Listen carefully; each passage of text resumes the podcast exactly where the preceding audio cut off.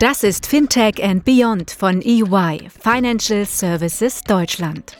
Der Podcast für alle, die am Fintech-Startup-Ökosystem und der Digitalisierung der Finanzdienstleistungsbranche in Deutschland und Europa interessiert sind.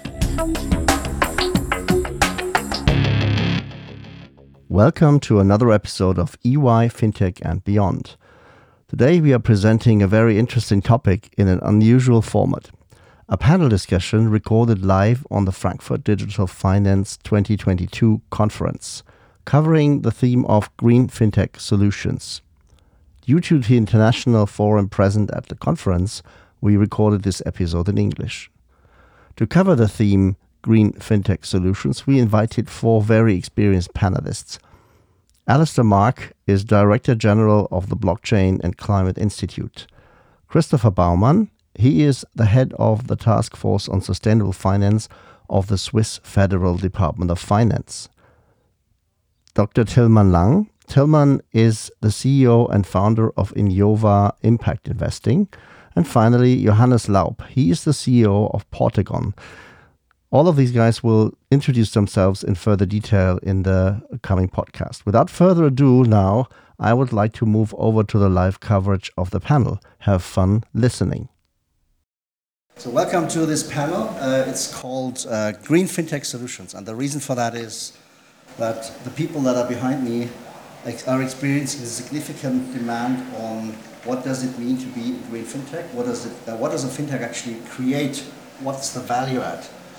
And uh, we've talked among us a little bit before, of course, and we all have shared a number of interesting facts. So I just uh, told the story that I experienced last year when I was talking to uh, Erik Podzuweit while we were doing the podcast.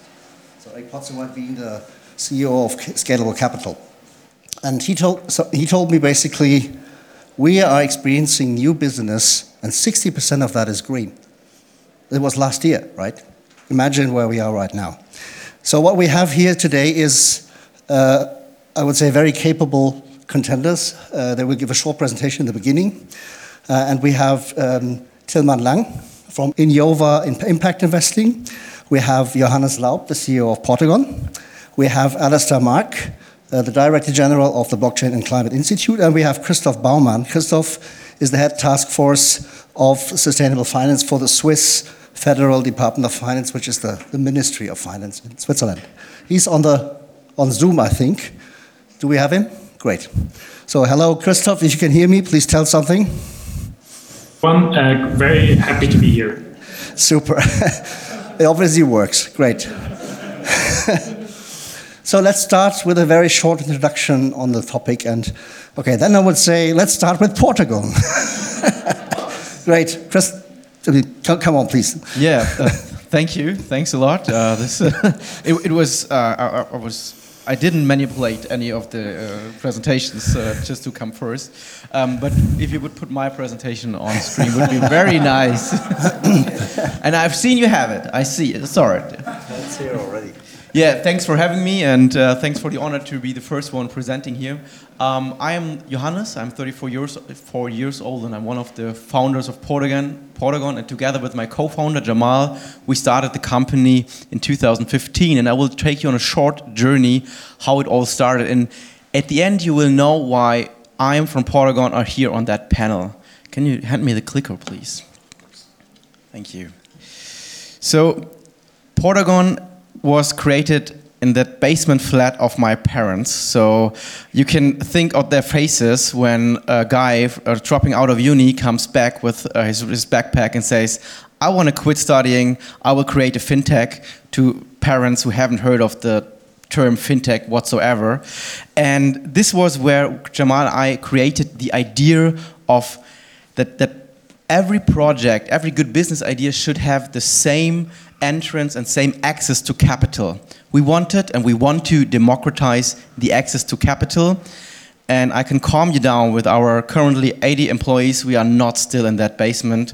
We are in the Frankfurter Bahnhofsviertel, so the heart of Frankfurt, and this is where we, this the, uh, the, the starting point uh, where we are delivering our software to the world. So you, as, as you probably asking, what are what is Portagon actually doing?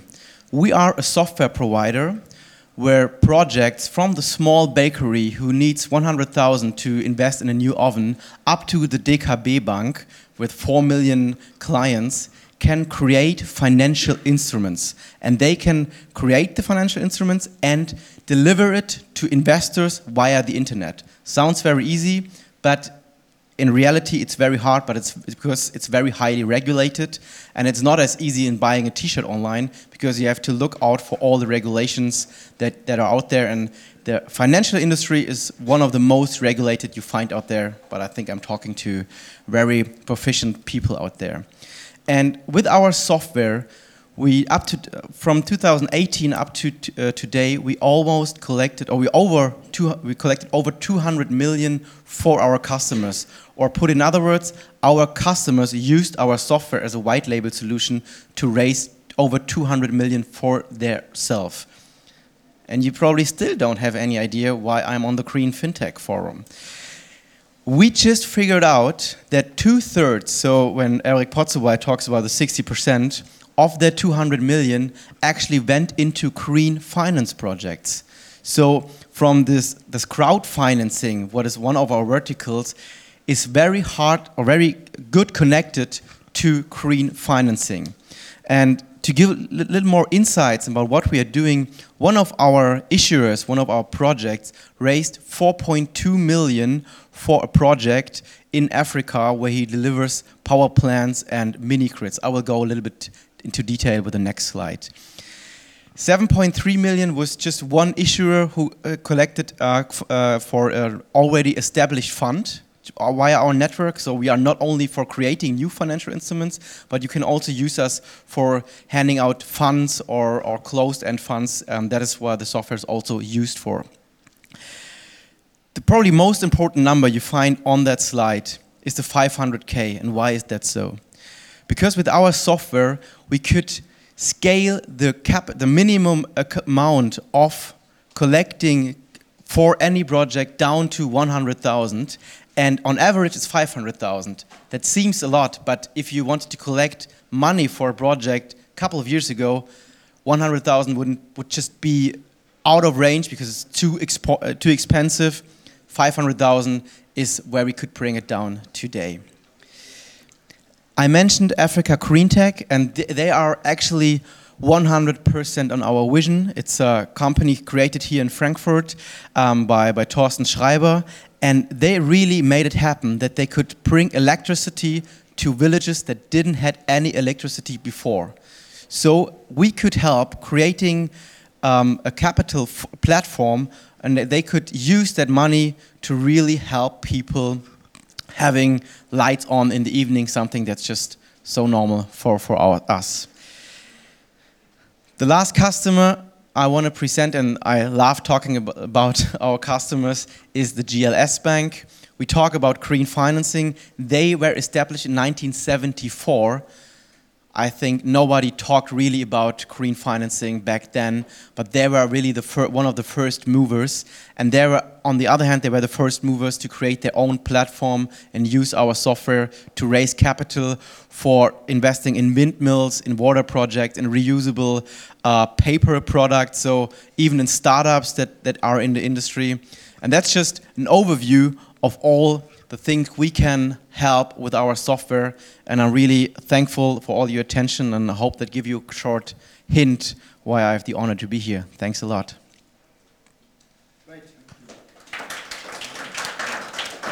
Thanks, thanks very much, Johannes. Um, and um, yeah, because there's still no presentation, I'm probably going to have to rethink how I do this, but uh, I will just basically let Tilman go ahead now. very good. So that would be Inyova Inv Impact Investing. Uh, thank you, Christoph. Inyova stands for Invest in Your Values, and we're all about investing like there is a tomorrow. So what we're after is we're about providing a solution to make impact investing available and possible for everyone. And I want to talk to you about why that is important. So if you think about problems like the climate crisis, which is at the heart of the reason why we exist, we exist as, as Inyova, what can the financial system do to help solve big problems like the climate crisis. It can mainly do two things. The first one is doing what, uh, what Portagon is doing. It can bring capital to innovate and deploy the technologies that we need, the stuff that we need in the future. Think about direct air capture, think about sustainable air fuels, think about green cement, green steel, but also think about e-mobility, think about solar power, think about wind power. That's the first core job that the finance system has to do in order to be a part of the solution for climate change. And the second thing that finance needs to do is it needs to help get the economy ready. It needs to help get the companies that already exist today and that will still exist 30, 40 years in the future to get them climate compliant, to get them ready on a 1.5 degree path. Those are the two things that finance can help do by providing capital and by being active owners. And that's what we're inspired by, by Inyova. So what we offer is a solution where everyone, regardless of how much money you have, how much you like finance, how much you know, can invest their savings for the future with a positive impact in the world. And we do that by providing impact investing for everyone. What is an impact investment? An impact investment is an investment that creates a financial return for you, so you're set up for your future, but it also makes the world a better place in a measurable way. And we've developed a very beautiful and easy online solution to help you do that. It takes three steps. You pick the topics that you want to impact. Think renewable energy, think biodiversity, think gender equality or human rights. You get a personalized strategy that you can look at, personalize, explore right away. And in the third step, you can open the account and invest. And you can do all of those things from your phone at your couch at home. You don't even need to put pants on. And just like that, you become an impact investor. That is the solution that we've built. And what you get is the best of both worlds. You get a risk optimized financial return, but you also get traceable sustainability impact. And this is not an empty promise. We actually prove it back to you. So if you ask again, what is the role of finance in solving the climate crisis? It's these two things providing capital and executing active ownership. And that's what we're building. We're building the platform that enables everyone out there, everybody out there on the street, everybody here in this room, everybody, uh, everybody behind the screen, to use their savings to do just that, to turn finance into a part of the solution for the climate crisis. All of that is driven by technology that we've developed ourselves. So we're a tech company just as much as we're a finance company. And we believe that the world needs millions of people as impact investors. And that's exactly what we're doing. We're turning millions of people into impact investors. And we very much invite all of you to be part of that journey. Thank you very much. Super. Thank, thanks very much, um, Tilman. And um, now over to Alastair.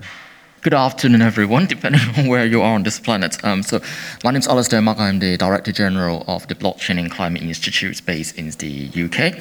So, um, so thank you for having me today. So, um, uh, I don't have a PowerPoint uh, because I believe my words have a lot of power in itself. So, I'm just kidding. So, um, over the last 25 years, um, uh, we've seen a lot of lots of talk, talk, talk, and talk uh, in climate change governance uh, at the uh, uh in the, at different climate UN climate change conference, COPs, or many other uh, international conferences. We are very advanced in talking, but not doing anything substantial yet. So I, I think this is a very good panel um, uh, for us to um, uh, explore the potential of um, uh, the use of green um, uh, fintech or green emerging digital technologies to support particularly um, the uh, emission reduction goals or uh, even the European Parliament's Green New Deal um, to be specific. So actually I would like to give a brief introduction to the Blockchain and Climate Institute. we are a think tank volunteers-led think tank, uh, which uh, helps uh, governments deploy um, emerging digital technologies, including blockchain, AI, IoT, etc., um, in the in the climate policy implementation to accelerate the climate um, action or efforts in their countries. So. Um, we mainly focus on um, the uh, capacity building uh, and uh, supporting uh, uh, governments, particularly developing country government, in, in building up and enabling policy and regulatory environment in order to facilitate these um, green tech innovations. And uh, what is quite important today date is that um, there are actually quite a few barriers um, to um, the implementation of these emerging digital technologies, particularly um, in terms of regulations um, let me just uh, make uh, one um, uh, uh, highlights of the example. That is, so if we want to use smart contract on a blockchain, uh, it's in many jurisdictions at the moment, it's still quite uh, unclear as to the legal status of the smart contract at the moment. Even though uh, technically smart contract could help us uh, uh, reduce a lot of transaction admin costs when you process um, different um, uh, payments or even transfer of assets uh, on, on, on the blockchain network. Um, smart contract, um, uh, we are still not sure whether smart contract is seen by the court as equivalent to traditional contracts according to the existing contract law in many jurisdictions. Of course, we, we are aware that some, uh, some uh, countries uh, have already passed new regulations uh, recognizing the legality of smart contract as equivalent to the traditional contract. Um, there's still a lot of uncertainties uh, in many places where we do business.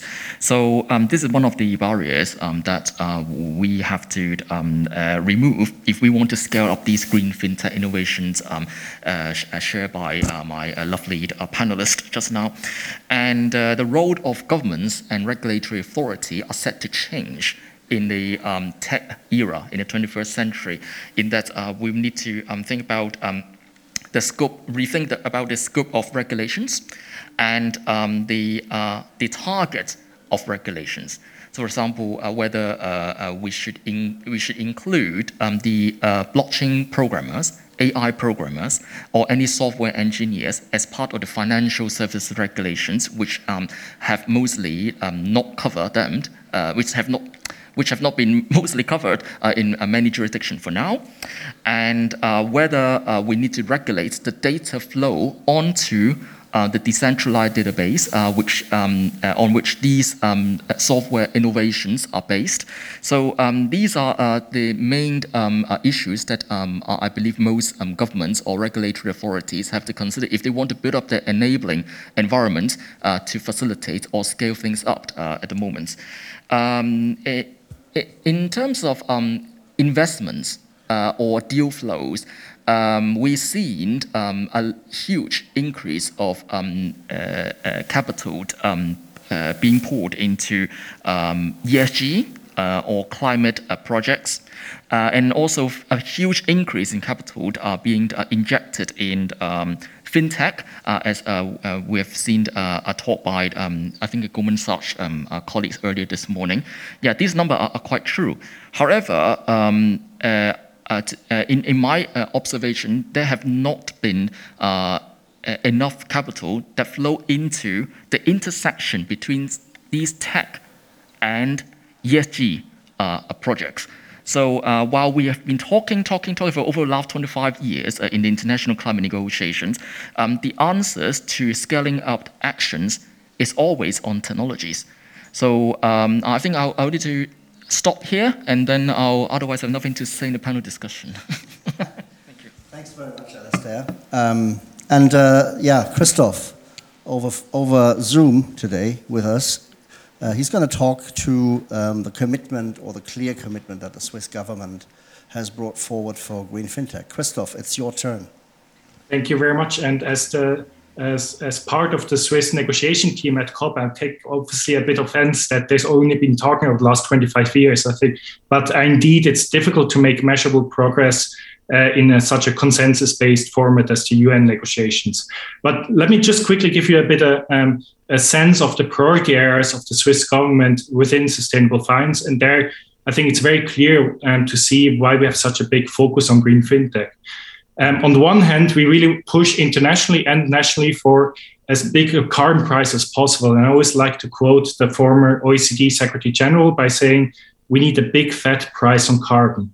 And um, it hasn't happened yet globally. There's good reasons why ha- why some countries have blocked that, but it's nevertheless something we, we relentlessly keep fighting for it uh, in the absence of, of this um, um, carbon price being adequately high, uh, I think it's key of key importance, and I think Tilman mentioned this um, eloquently as well, to really activate the entire financial market. And we believe that as, as a basis of for doing so, we need decision-ready information. We need decision-ready data. So this means we need on a uh, entity level, on corporate level, we need data on their transition plans, on their emissions, on their targets, etc., uh, in a way that's easily digestible by the financial market.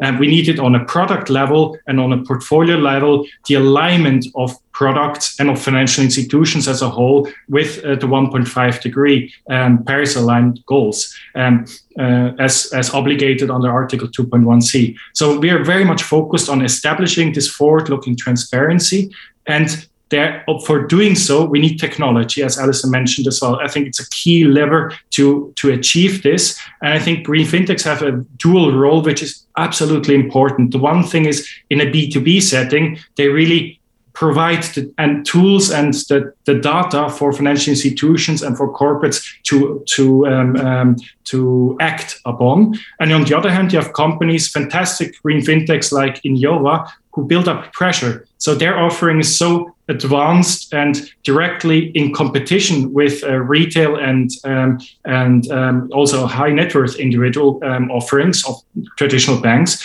that at some point the more successful these green b2c green fintechs become the the bigger the pressure there is on traditional financial institutions to cooperate or to build their own offerings. So it's really a race to the top we see on this level as well. And in both areas, we see green fintechs as absolutely um, essential um, to to really progress uh, fast enough um, on financial markets. Uh, thank you very much. Super. Thanks very much, uh, Christoph. And so we, we, we, probably can come to the first presentation. That was supposed to be the first presentation. If we can bring that up, that would be super. But maybe also to, uh, to give a little bit of a perspective, um, I think measurable investments into the sector is something that we have been looking at from EY for the last couple of months. We have uh, done a study on what we call green fintech in uh, Europe. Uh, and we came along that journey probably with a number of 150 fintechs that are looking into the green segment. And there's many more looking at ESG, um, which we haven't really focused on so far. And it's only the fintech part that we are looking at. Maybe just to start up, um, a couple of quotes, right? Even Harry and Meghan have invested into fintech on the green side, right? Um, there's, there's, specific um, VCs and private equity focusing very much on the sector now. We just brought Digital Horizon as one example. Um, Finance Swiss, which is the, the public government side, and Christoph, you will probably know it very well, is really focusing on green fintech as a sector. Um, and of course, um, you see it in the press every day, Financial Times, uh, The Banker, very honorable sources that show that fintech in itself is really on the green side taking off. And we, we took a look at a couple of numbers. Um, the first mentioning of green investing or ESG investing on Google was somewhere in the early 2000, 2000s. And it, uh, you see the, the number of quotes that you see the, on the Google score is really taking off dramatically over the last couple of months. Um, today, sustainable or investments, uh, assets under management, even as we speak, 24% is actually uh, labeled as sustainable assets under management. So we're not starting from scratch, but we already have gone uh, to a certain degree. And also, uh, ESG relevant debt issuance over the last couple of years has just basically exploded over the last two years. So this is something which is already measurable today. It may not be in the technology sector, but something that's at least worth mentioning. So the study basically tries to categorize the um, different um, fintechs into a number of different uh, sections. One is daily banking and payments. Uh, we see a lot of um, startups that really focus on this. Um, banks like GLS may probably not be um, banks that you call as startups, but for surely also very much in the sector. Impact investing, two of the people we also found in our research that are part of the panel today.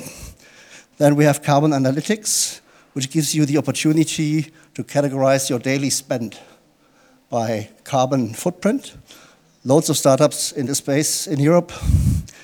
We have media screening, which take a look at the keywords, give you a view of the development. We have um, a very important part, uh, which we call ESG data and insights, where exactly the, the data to, uh, you need to create the uh, screening, for example, and the credit scoring uh, under the new taxonomy from EU is provided. There's a lot of things happening there. And finally, we call it RegTech governance tools. These tools give you the view to analyze trends that come from regulatory environment. Uh, they don't do only green, but they've added green and the taxonomy and all the regulation, regulatory developments around the world in this very specific category. Um, I think the interesting part on ESG is that on the ESG fintech side, this trend actually started in Europe. And, and Europe is quite ahead. The reason for that is that we are, as a community uh, in Europe, quite ahead in, as regards regulation and impact on the financial sector. A couple of, uh, I would say, interesting collaborations are also forming, both acquisitions as well as uh, collaborations. So JP Morgan opening, working with OpenInvest, um, having acquired them. Visa uh, works with Ecolytiq. It's a, it's a Berlin-based carbon footprint calculating app. Um, ESG data investment, Arabesque, also um, situated in Frankfurt, um, is, some, is someone that works intensively with the banking sector. And then another corporation by Tink, which has been acquired by Visa, by the way, so we're still in the Visa realm, uh, is actively working with another carbon calculator called Greenly. So these corporations are playing a key role when we take a look at how green fintech can actually help us to transform. What's the, the outlook? And again, this is very much top down. The people here have much more insight into the very specific segments, but sustainable finance for sure is here to stay. 90% of investors attach greater importance to uh, the company's ESG performance today. You can't live without an ESG statement as a company. Incumbents will largely cooperate or acquire fintechs. Acquisitions we have seen more seldomly, sector is only developing as we speak. 150 companies in, in uh, Europe, 50 of those in Germany. So quite interesting that Germany is also very much ahead here. Um, of course, banks cannot do it all their, on their own. We've seen a number of banks already integrating carbon footprint calculators into their apps, and this will be the standard in the, in the near future. And finally, um, number of fintechs is dramatically rising. So if you take a look two to three years back, it's not the 150, it's probably under, under 50. And um, hopefully the founder scene will create a lot of impact also giving this, uh, this, their capacities of external development to banks, asset managers, and, and uh, insurance companies. So that's basically the very first introduction. We're now going into something like a panel mode where we uh, discuss certain things. And the first thing that we would be offering as a question it's always the interesting part. Um, looking also at looking at the the investment that we've seen flown into the sector, and also what we're expecting from it.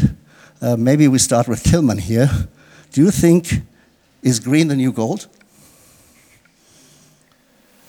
Is green the new gold?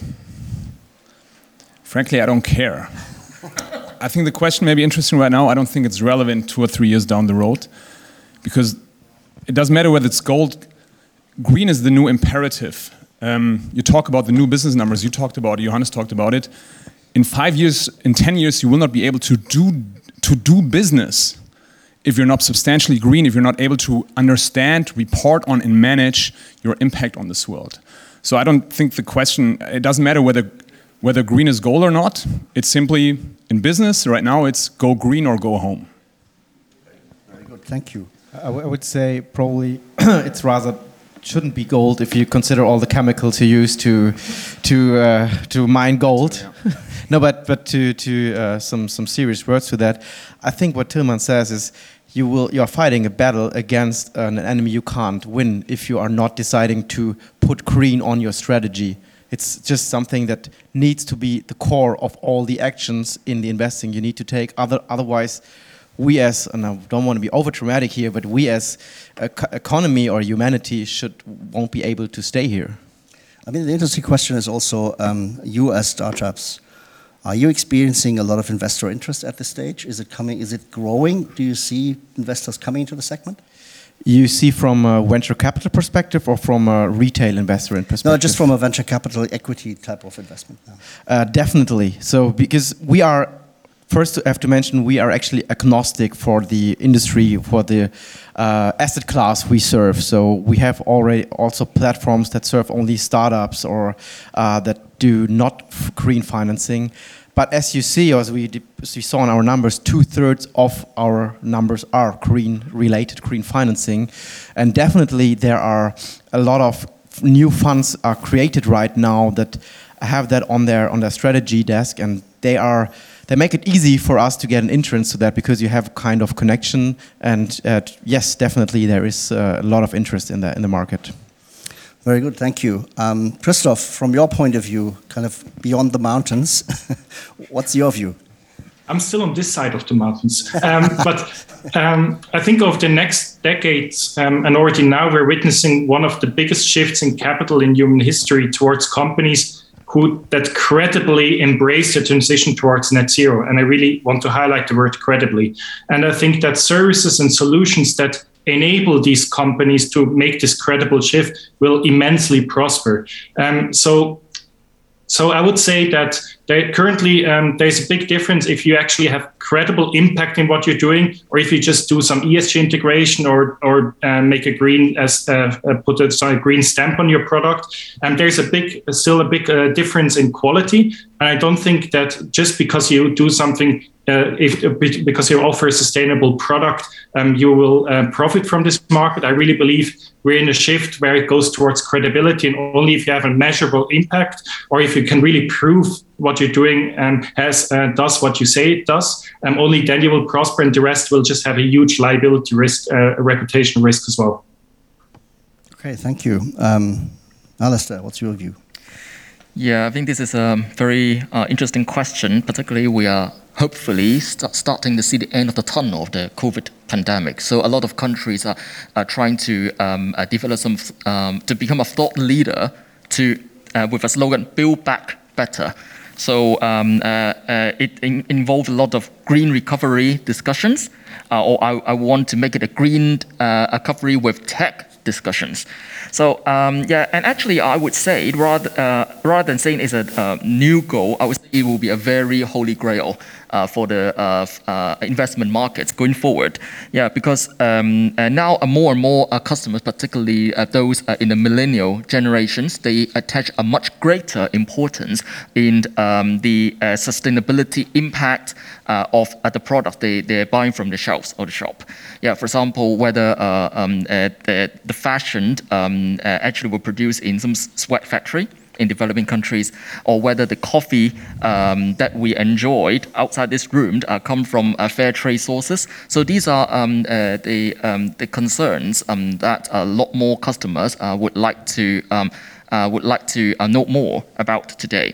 So um, other than the, the customers, I I also am aware that I've read um, uh, quite a few of very interesting research report that uh, all concludes that um, uh, the green and sustainable um, uh, companies actually uh, consistently outperformed uh, the, the traditional companies who do not pay much attention on on green or ESG um, in terms of profitability over the last um, three to four years.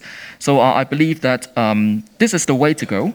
But I wouldn't say this is new because um, sustainable finance has been uh, uh, there in our discussion for over two decades now. But I hope that uh, we can bring in the action to, um, to enrich the discussion in sustainable finance. Super, thank you, Alastair. Let's come to the, to, to the kind of implementation aspect. So the question is, we all talked about how fintechs can actually help transform the industry. Now, if we take a look at what you guys are doing and what the other potential players on the chart that I showed a little bit earlier on are doing. Um, how would that really support the green transformation and also the enablement of things like, um, um, I would say, um, yeah, sustainable chains of delivery, sustainable chains of creating products?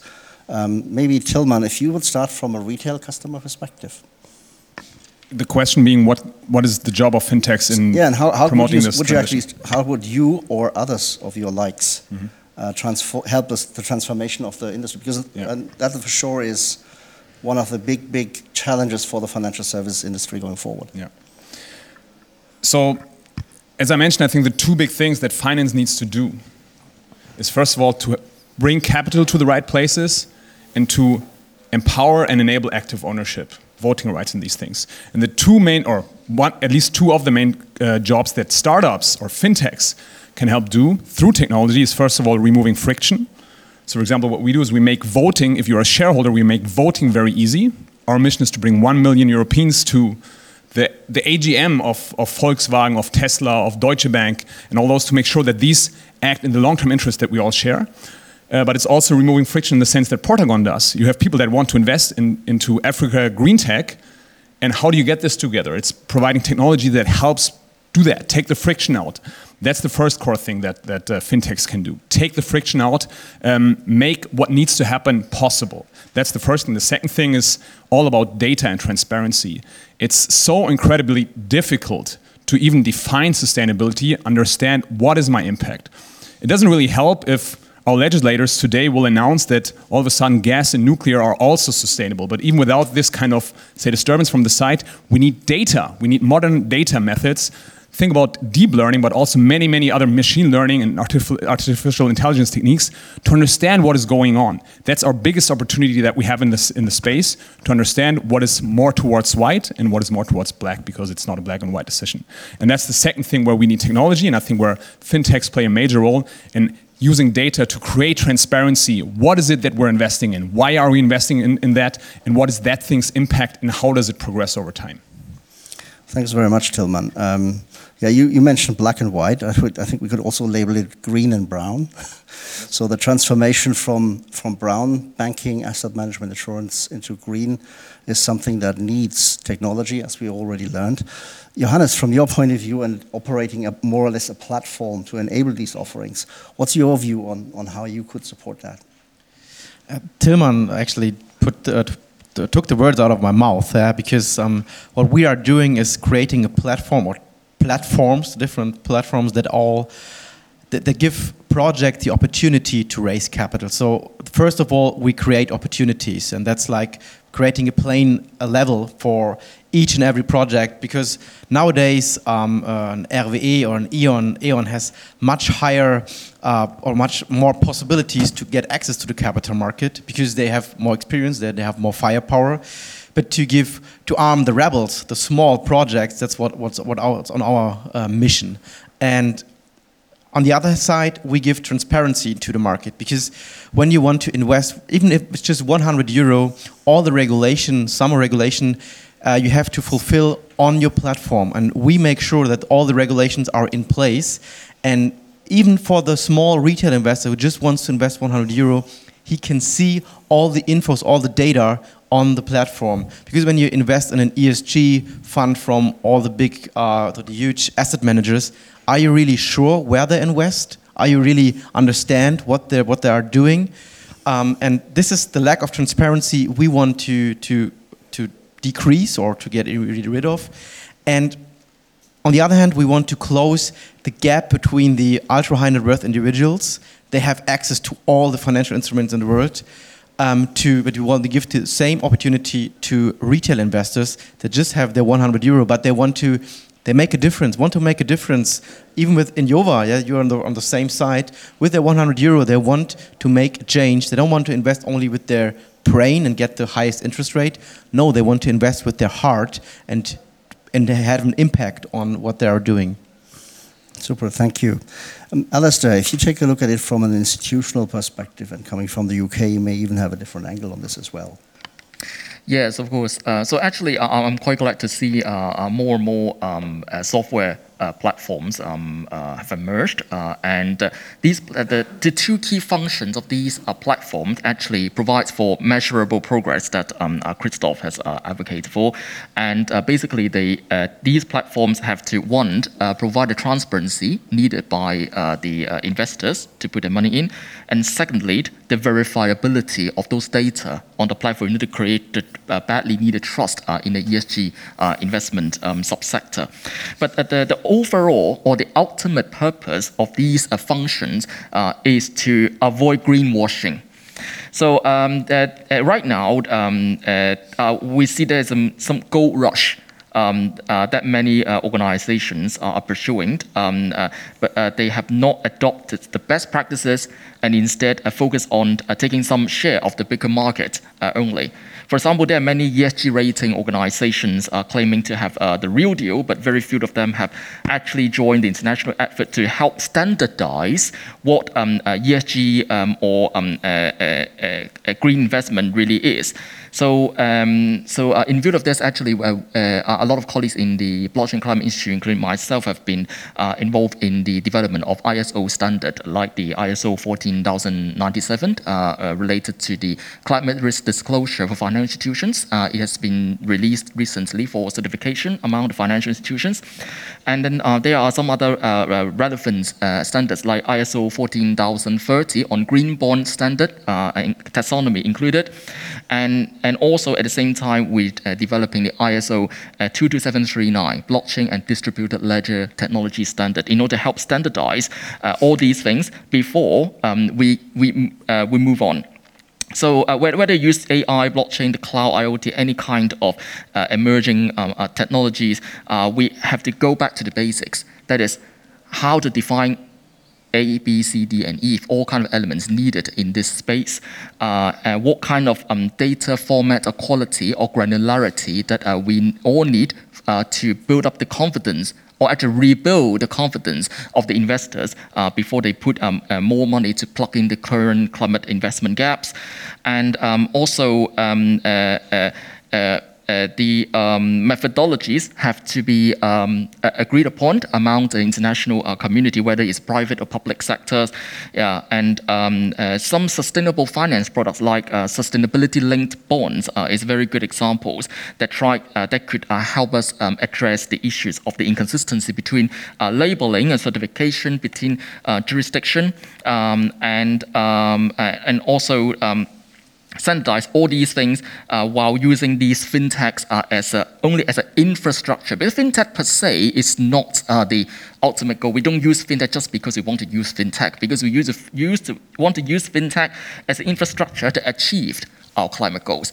So, um, uh, uh, and then um, uh, uh, and also, um, when it comes to um, measuring measurable um, progress, uh, I hope that the particularly venture capitalist um, can see that the, the use of green fintech can help make possible um, uh, the internalization of externalities uh, measurable. Yeah, so um, I, I, think these are some uh, important issues uh, when it comes to avoiding greenwashing with the use of green fintech. So we're going to come back to greenwashing in a minute because uh, uh, you can't do a panel like this without talking about this. But um, in the meantime, Christoph, I mean, um, Alastair talked a little bit about the international standardization requirements and also the ongoing efforts to do so. Uh, from an enabling framework perspective, being the kind of the representative of the government in Switzerland, what do you think uh, does this, can the government do to really enable also the support of green fintech for this transformational aspects? So I think there's there's various ways uh, the government um, can help uh, the green fin- the green fintech community in general, but it all starts with a direct channel. So um, Inyova is based in Switzerland. If Inyova has a, a has a really a strong pain point where they can argue the government has a role to solve it, um, it takes one email to me and we have a conversation, and it takes a second email from me to the state secretary or to the finance minister, and then we try to work towards a solution. Now, some some solutions are politically less quickly feasible, others are quick fixes, and I think it's all about having a very direct communication channel, and also where uh, in other direction, so where the government can really share the international developments and also the regulatory projects and get feedback also from the fintech side, because we as a Swiss government we have a very direct link to the financial institutes, um, or to the insurances, banks, etc. But previously we didn't have that with green fintech, so it was very important important um, uh, more than a year ago to start this direct channel and to really live it um, each month. And I think that's the main thing because from there, every, every action starts. Um, I think um, one of the main roles next to really fostering standardization on a disclosure side, which obviously has a huge benefit for green fintechs as well, um, by using the data and by helping companies provide the data. The other main benefit is just the facilitator role. So if the government calls upon the green fintechs and calls upon the large institutions and universities and the venture capital and the accelerators, they will come and they will sit at the table and then we just let them discuss. So I think it's a, a lot of times small green fintechs that haven't yet made it and have a huge hurdle to find a voice uh, with the relevant stakeholders, and our role can just is already super helpful just by bringing them together. Okay, thanks very much. That's something we probably could could use in Germany as well, even if there are a, a couple of um, fintechs already raising interest beyond Germany, as we laid out earlier on by collaborations with some of the biggest brands out there. Um, let, us go to the next piece. I mean, the question is now if all of these kind of en enablement uh, or enabling factors, uh, Christoph, like you pointed out, are taken forward, what's the what's the growth that we expect from this? And, and I'm really talking not only about assets put into the into the uh, potential um, accounts of people that invest with you guys, but also how the, can the overall fintech universe or landscape actually profit from growth going forward? And for me, it's almost an open discussion. Maybe Tilman, do you want to, want to start? What's your point of view? What do you need to deliver against this growth? What is your question? What growth do we expect, or do we? What, what do we you, need? What do you expect, first of all, from the, from the point of view of growing, and second, what is the the framework that you need to make that happen? -huh, okay. I mean, so first of all, when we think about our ourselves Inyova, we're basically Inyova is positioned against three large mega trends that we see in the world right now. The first being retail investing as a whole. More and more people invest. They will continue to accelerate, uh, given that none of us can expect, you know, the state to secure a pension once we're old. Um, that is true in all the, the um, uh, further developed dem uh, democracies in this world. That's the first mega trend. There's a second big mega trend that is sustainable finance. And that is based on what I mentioned before. I think in 10 years, it will not be possible to do business without a clear green rationale that is based on data and metrics and reporting.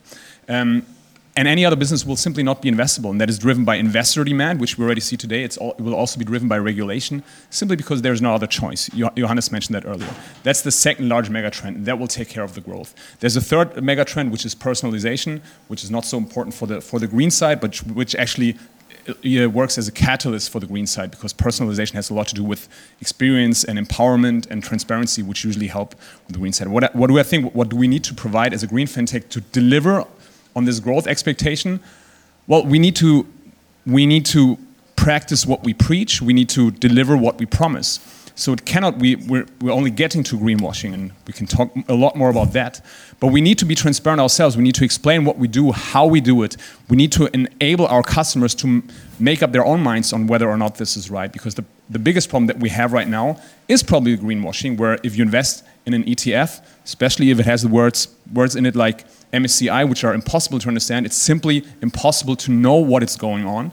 And that leads to the, that's why we have all these nice charts that you showed in the beginning that suggest that all these assets are now green, are now green when they're in fact not. So if we want to deliver against this growth expectation, we need to make sure that we deliver against this promise that we're, that we're formulating. Super, thank you. Yeah, I think you said uh, practice what you preach. Interesting enough, uh, can give you only from EY's point of view, we are, uh, we are actually um, net, net neutral since last year, and uh, we're going to be net zero by 2024. What does that mean for EY, if I may it, ask? It actually means in the beginning, of course, this year we're still buying stuff, right? But we're also actually getting stuff in place which we probably wouldn't have done three years ago. So, for example, um, we have a policy now in the German offices, and it's going to be internationalized very soon, that we don't do local flights. So it's not allowed, regardless of from where to where you fly in Germany, to use a flight, to, to use an airplane. So we're basically going back to, even if you're going from, from Hamburg to Munich, which is quite a distance, even if you, if uh, trains may, may not be late, they are late, as we know. Um, it's probably a seven to eight hour ride, but we, are not allowed to anymore, right? And, and this is taking, taking these things serious actually creates significant impact for us, right? which, which means we need to um, align to that as well.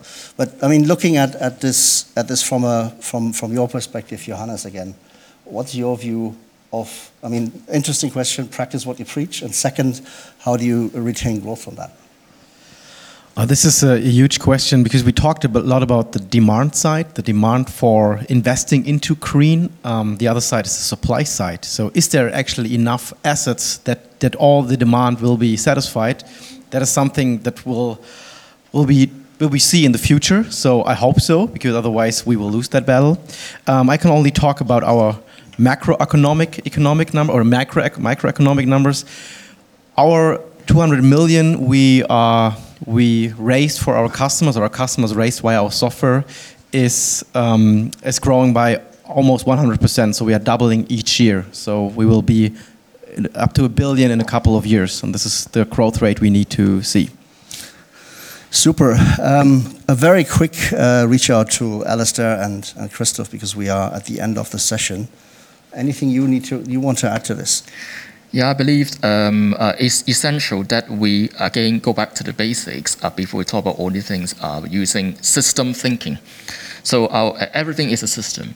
So uh, in order to um, uh, foster or enable the expected growth potential of a green fintech, we definitely uh, need to um, and, build up a proper regulatory oversight, um, harmonized standards, common definition on all the terminologies, and also particularly there's some fine-tuning of financial services regulation, including requiring commercial banks increase the proportion of loan portfolio committed to transition finance or um, a green fintech uh, specifically, or requiring um, the increased investment by institutional investors like pension fund manager uh, into uh, transitional green bonds, uh, and um, make sure that uh, they are reliable infrastructure to monitor the proceeds for green or sustainability sustainability bonds uh, with these um, green fintech um, doing the very dynamic data analytics in order to um, achieve measurable progress. Super. Christoph, famous last words. Yes, um, I think the time has come to be precise. Time has come to really be precise in the statement. You can't just say you're sustainable. It's a sustainable fund, as Tilman mentioned. And um, your your uh, description about the net zero is exactly a really good example uh, um, uh, to use. Um, it's fant- absolutely fantastic that you say you're net zero. The question I think Tilman then had, and which I would then have as well, does it cover scope three? And that's exactly, I think, the, the point in time where the sophistication of the conversation has uh, is high enough to ask these questions. The data might not yet be perfect for scope three all along, but I think we're far enough to now consider all these detailed questions and not just stay with uh, we have pledged with net zero or it's a sustainable product. Um, because I think that is, um, yeah, I think we need to move move ahead of that. Thanks a lot. Yeah, super. Thanks very much to all you guys for participating. Um, we're gonna re we've recorded this session, so if you want to re-hear some of what we discussed, it's going to be on the podcast that we run on the EY site. It's called EY FinTech and Beyond. Um, you find it on Spotify and iTunes. So again, thanks everybody for being here today, and um, yeah, great discussion. Thanks, guys. And now we've come to the end of this very interesting discussion and also to the end of today's podcast. I hope you enjoyed the format and the content of this episode. Many thanks to Corinna Egerer from Frankfurt Digital Finance for letting us capture the discussion.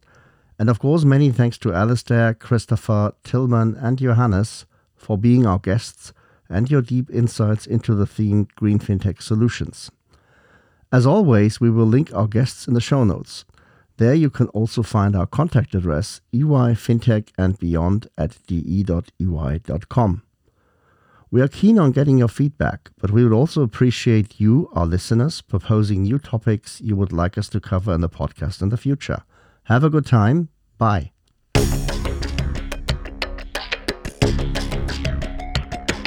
Das war Fintech and Beyond von EY Financial Services Deutschland.